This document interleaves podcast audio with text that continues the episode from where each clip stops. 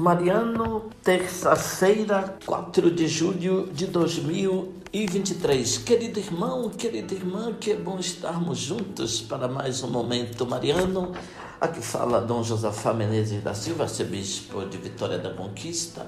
Agradeço a sua companhia hoje, quarta-feira, 4 de julho de 2023. Celebramos a memória de Santa Isabel, rainha de Portugal, que viveu entre 1271 e 1336. Isabel encheu a corte portuguesa com a doçura do seu trato, a alegria de seu sorriso, sua admirável vida de oração e sua generosidade para com os pobres.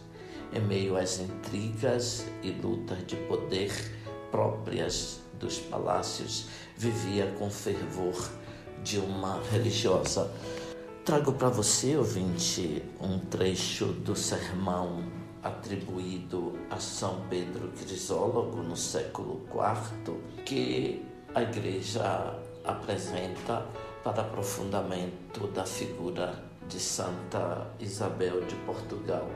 Diz o evangelista: Bem-aventurados os que promovem a paz, porque serão chamados filhos de Deus. De fato, as virtudes cristãs florescem naquele que vive a concórdia da paz interior.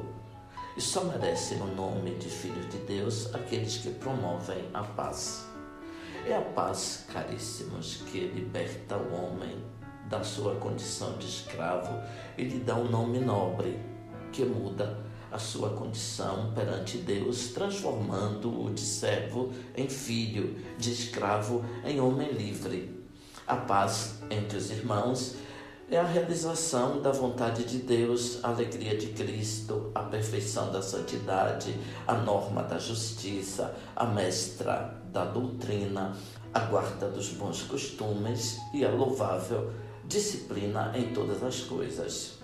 A paz é a recomendação das nossas orações, o caminho mais fácil e eficaz para as nossas súplicas, a realização perfeita de todos os nossos desejos. A paz é a mãe do amor, o vínculo da concórdia e o claro indício da pureza de coração, capaz de pedir a Deus tudo o que quer, pede tudo quanto quer e recebe tudo o que pede. A paz deve ser garantida pelos mandamentos do Rei. É o que diz Cristo nosso Senhor: Deixo-vos a paz, a minha paz vos dou. O que quer dizer deixei-vos em paz, em paz quero vos encontrar.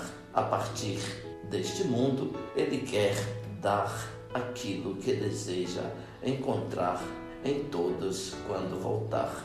Irmãos, pratiquemos os mandamentos são eles que nos dão a vida. Que a nossa fraternidade se mantenha unida pelos laços de uma paz profunda, que ela se fortaleça mediante o vínculo salutar do amor recíproco que cobre uma multidão de pecados. Que o amor fraterno seja a nossa maior aspiração, pois ele pode nos dar todo o bem e toda a recompensa.